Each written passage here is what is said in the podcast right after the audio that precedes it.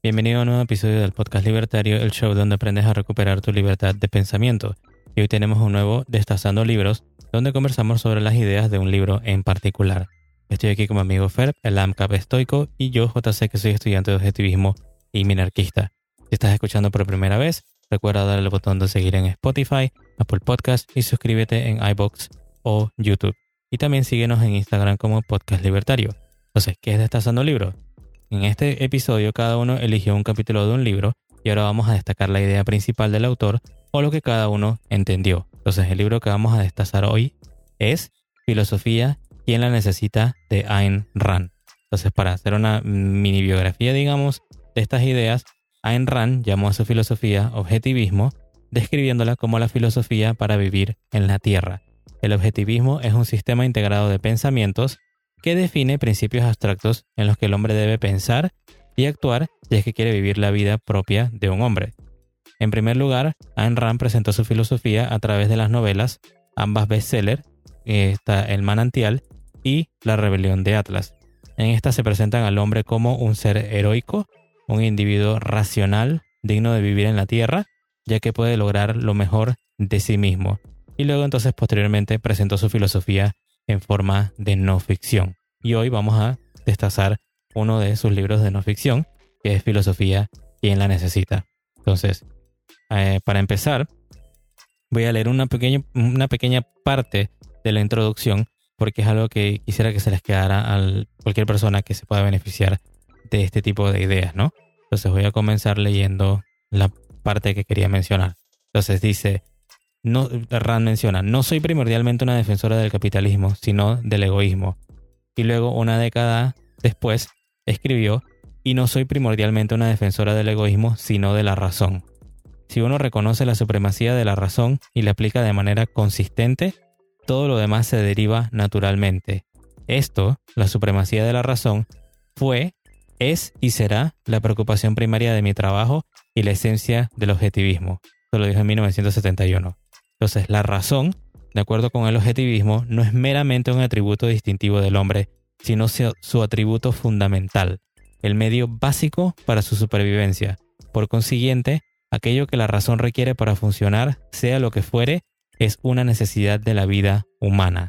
La razón funciona integrando datos de la percepción en conceptos. Este proceso, sostiene Rand, finalmente requiere integraciones más extensas las que le dan al hombre el conocimiento del universo en el que actúa, del medio de que se vale para conocer y de sus verdaderos valores. El hombre, por lo tanto, necesita la metafísica, la epistemología y la ética, es decir, necesita la filosofía.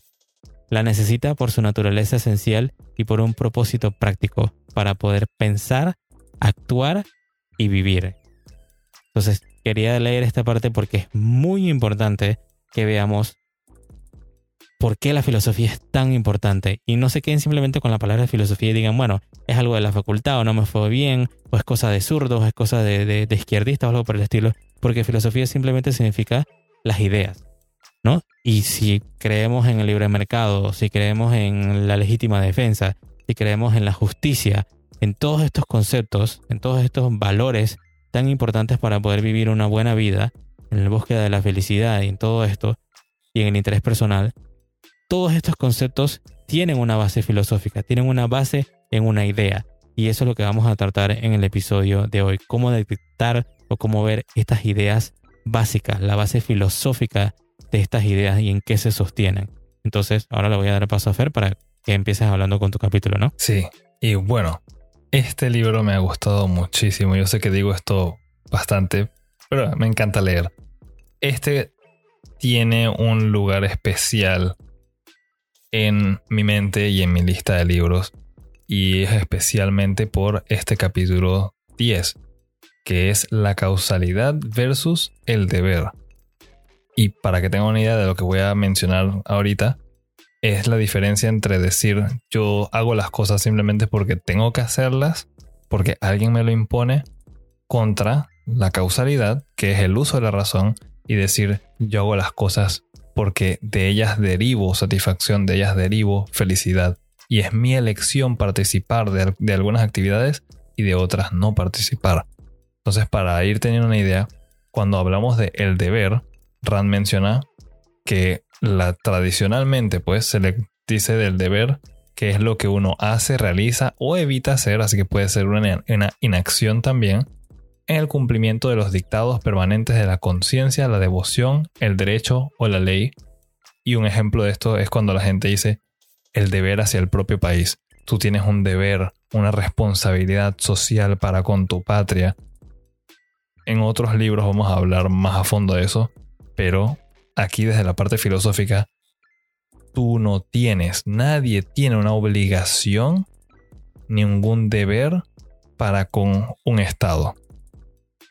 No existe tal cosa como ese contrato social. Uno voluntariamente interactúa con las personas y con las cosas a su alrededor.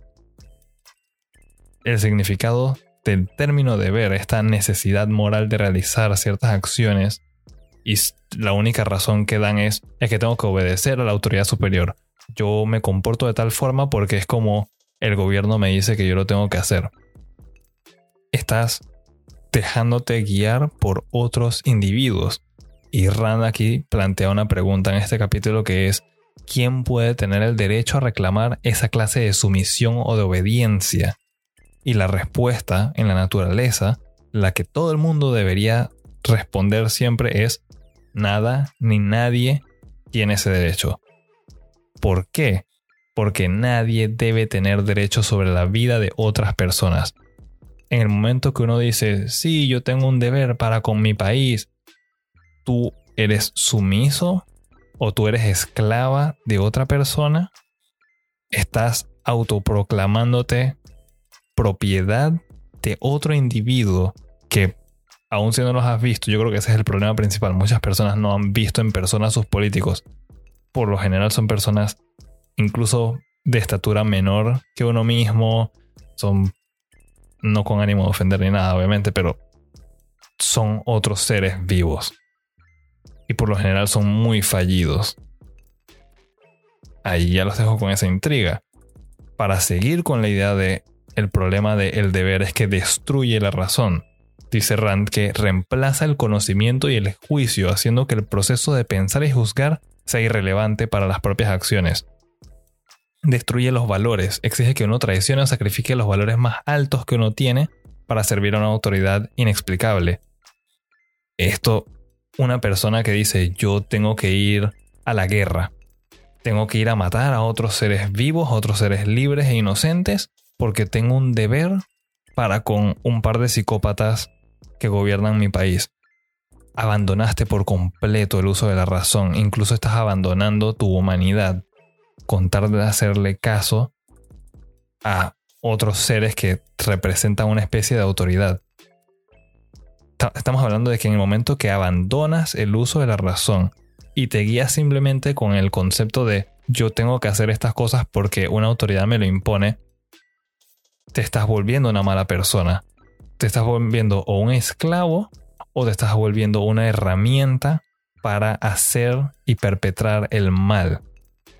Y eso me parece que es algo terrible. Entonces, para ya ejemplificar como por último eh, lo que el problema pues del deber, Rand decide el deber destruye una idea como el amor.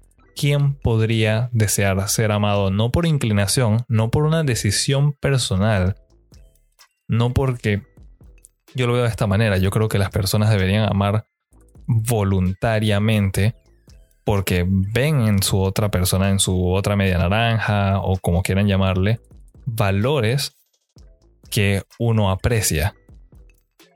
Imagínense que no fuese por esa razón, sino por una obligación. Yo, entre comillas, estoy enamorado de una persona que mis padres eligieron o que la sociedad me espera que salga con ese tipo de personas. O tal vez políticamente, como sucedía antes con los reyes, las reinas, los príncipes y las princesas. Incluso algo tan puro y bonito como debería ser el amor queda totalmente bastardizado por haber introducido ese concepto de el deber. ¿Y cómo se resuelve esto? ¿Y qué se puede decir que es el único deber que uno tiene? Rand da un ejemplo y dice así. En respuesta a un hombre que le decía que ella tenía que hacer una cosa u otra, una vieja sabia respondió, Señor, no hay nada que yo tenga que hacer excepto morir. ¿Y por qué es esto?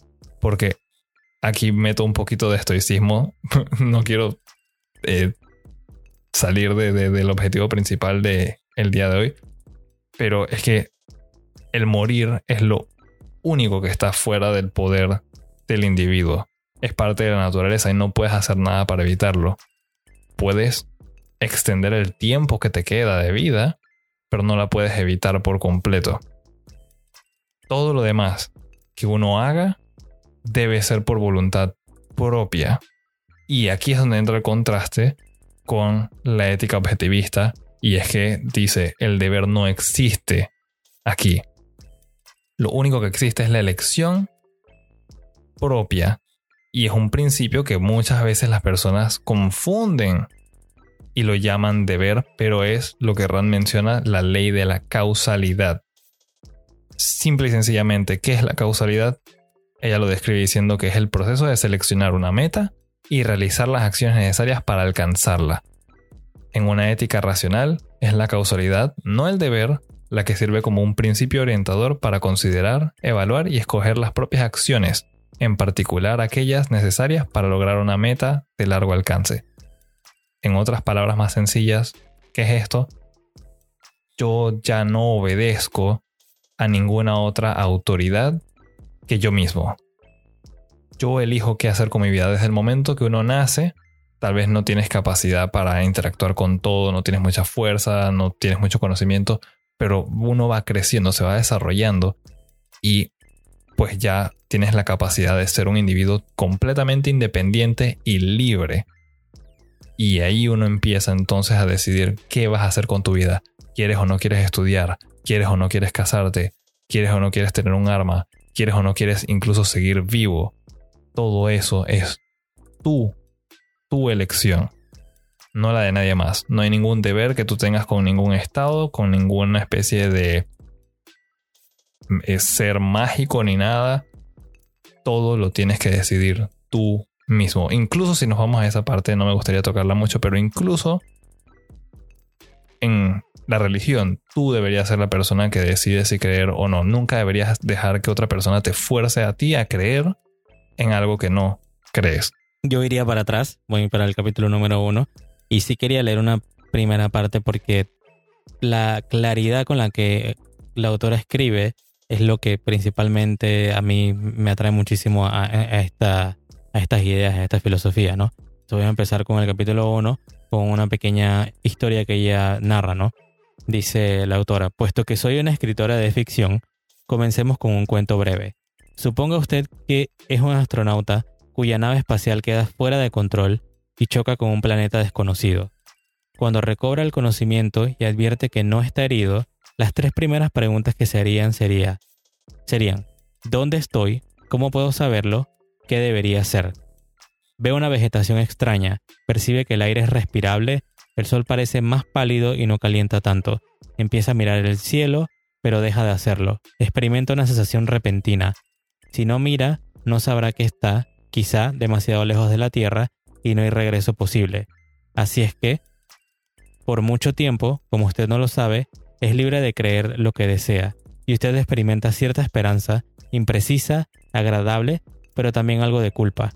Observa sus instrumentos. Pueden estar dañados, no sabe hasta qué punto, pero se detiene, sacudido por un temor repentino. ¿Cómo puede confiar en esos instrumentos? ¿Cómo puede tener la seguridad de que no lo confundirán? ¿Cómo saber si funcionarán en un mundo diferente? Deja de mirar los instrumentos. Empieza a preguntarse, ¿por qué no siente deseos de hacer nada? Parece que es mucho más seguro simplemente esperar que ocurra algo, de alguna manera. Es mejor, se dice a sí mismo, no mover la nave espacial. A lo lejos, ve seres vivientes que se acercan. No sabe si son humanos, pero caminan como si lo fueran. Considera que ellos le dirán qué hacer. Jamás vuelve a saber de ellos. Entonces continúa ella dando ahora la explicación. ¿Le parece que esto es una fantasía? ¿Usted no actuaría de esa manera y ningún astronauta lo haría? Quizá no, pero esta es la forma en que la mayoría de los hombres viven sus vidas aquí en la Tierra. pasan sus días luchando por eludir las tres preguntas cuyas respuestas subyacen en cada pensamiento, sentimiento y acción, del hombre, sea que esté conscientemente alerta de ello o no. ¿Dónde estoy? ¿Cómo puedo saberlo? ¿Qué debería hacer? Cuando son los bastante viejos para captar estas preguntas, los hombres creen que saben las respuestas. ¿Dónde estoy? Digamos en la ciudad de New York. ¿Cómo puedo saberlo? Salta a la vista. ¿Qué debería hacer?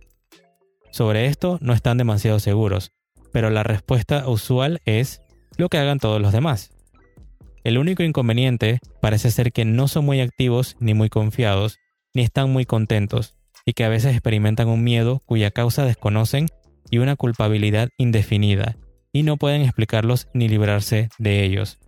Nunca han descubierto el hecho de que el problema proviene de las tres preguntas sin respuesta, y de que hay solo una ciencia que puede responderlas, la filosofía.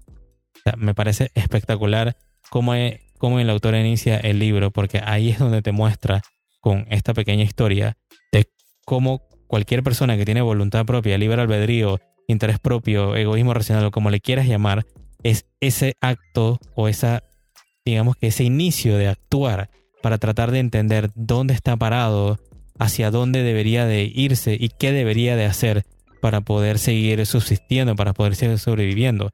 Y por eso es que ella hace esa... Y, a la gente le encanta odiar a esta autora porque te lo dice así, en tu cara. Te dice, necesitas estas tres preguntas para entender dónde estás parado ahorita mismo. No importa, yo, esto ya es parte mía, ¿no? De mi interpretación. No importa si eres de izquierda, de derecha, libertario, eh, palo libertario o anarcocapitalista o lo que se te ocurra.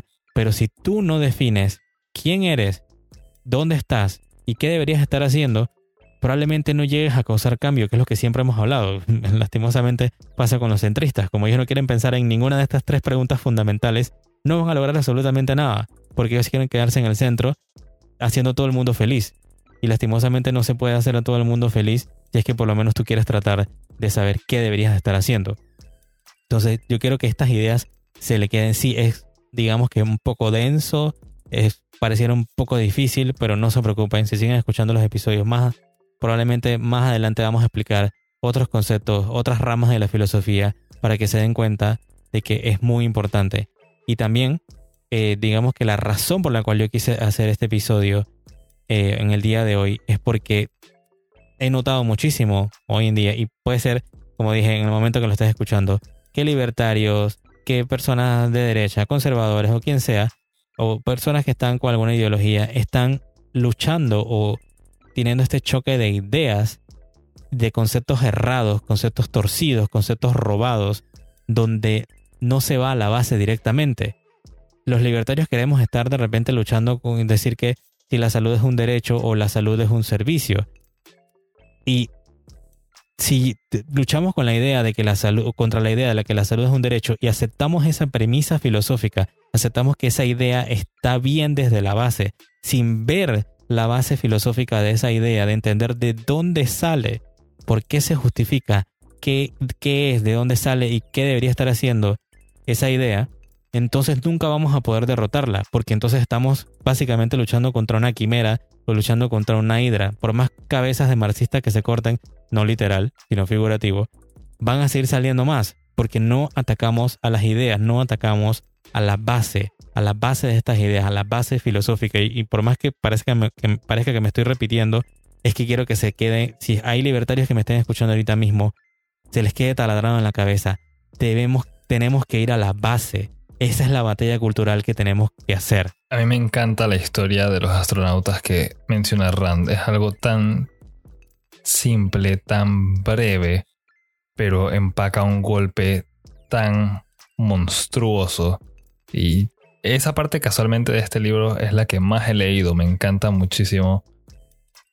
Y cualquier persona, como mencionó JC, cuando tú te respondes esas preguntas, esas tres preguntas, es que tú puedes empezar a generar cambio. Yo quiero aquí recalcar algo.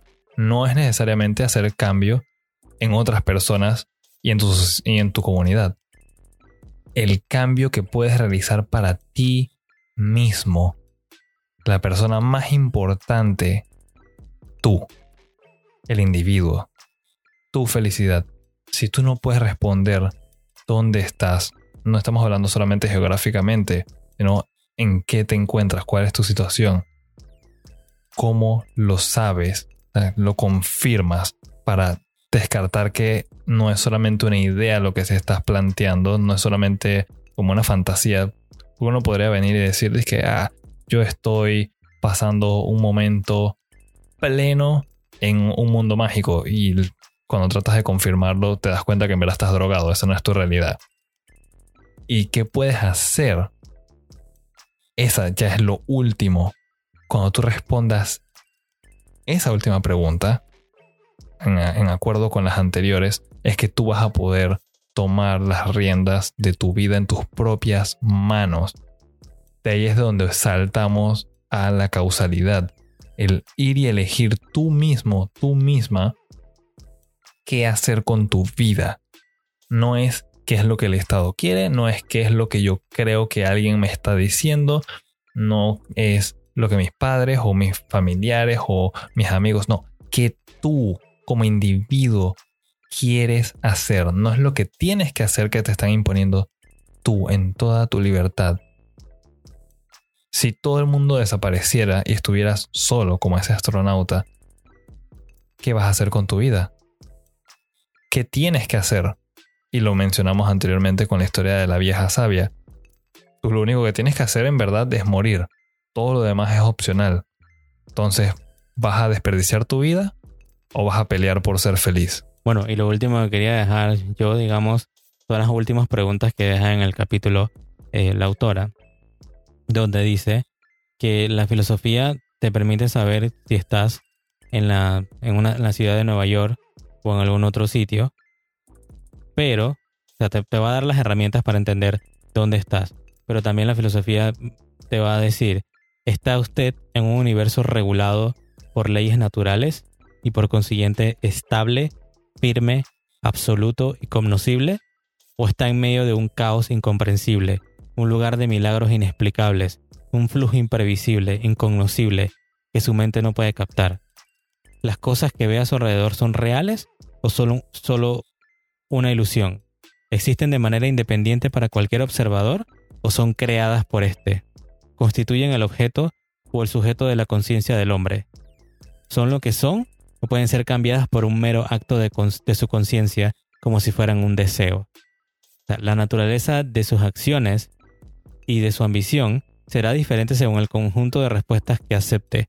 Estas respuestas son de la incumbencia de la metafísica, que simplemente, no se asusten de esa palabra, es el estudio de la existencia como tal, o en palabras del filósofo Aristóteles, del ser en cuanto ser, que es la rama básica de la filosofía. No nos vamos a adentrar en eso. Quería dejarlo simplemente como punto final para que se den cuenta de que sí, suena un poco denso, suena un poco complicado, pero tiene un uso práctico.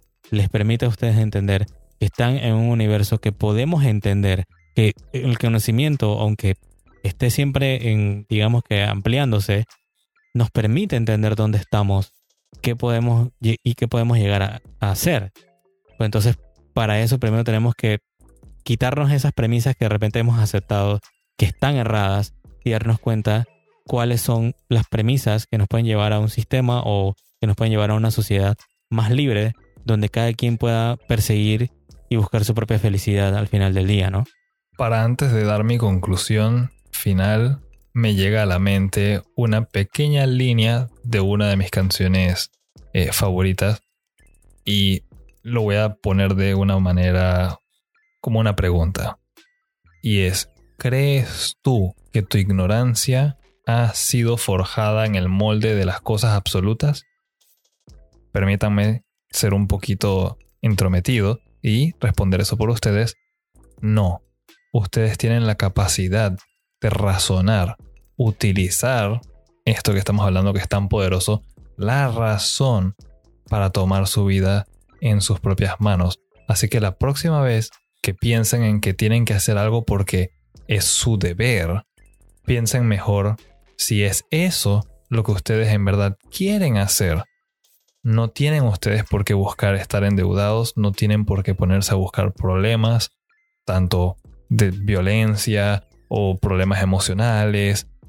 Para nada. Lo único que ustedes deben hacer es morir y aparte de eso, si desean ser felices, concentrarse en buscar esa felicidad. Entonces, para responder tal vez la pregunta que es el título del libro, lo que yo diría, ¿quiénes necesitan filosofía? Todos necesitan filosofía. Ok, entonces gracias por escuchar el Destazando Libros y espero que se animen a leer el libro por completo. El libro está lleno de capítulos muy interesantes, muy completos, que les aseguro que si lo leen es un antes y un después. Le va a cambiar la forma de cómo ven la realidad y por fin van a ver que la realidad es objetiva, ¿no? Así que los animo a que lo puedan leer por completo. Si es tu primera vez aquí, dale el botón de seguir en Spotify, Apple Podcast o YouTube y síguenos en Instagram como Podcast Libertario. Además visita nuestra página podcastlibertario.com para enviar tus preguntas o contactar con nosotros. En el próximo episodio tendremos una nueva cápsula libertaria donde hablaremos sobre cómo usar la filosofía para mejorar tu vida. Y por último, comparte este episodio con tus amigos y familiares y recuerda, tenemos una cultura por salvar. Como siempre, recuerden que nada por parte del gobierno es gratis y nos escuchamos en la próxima.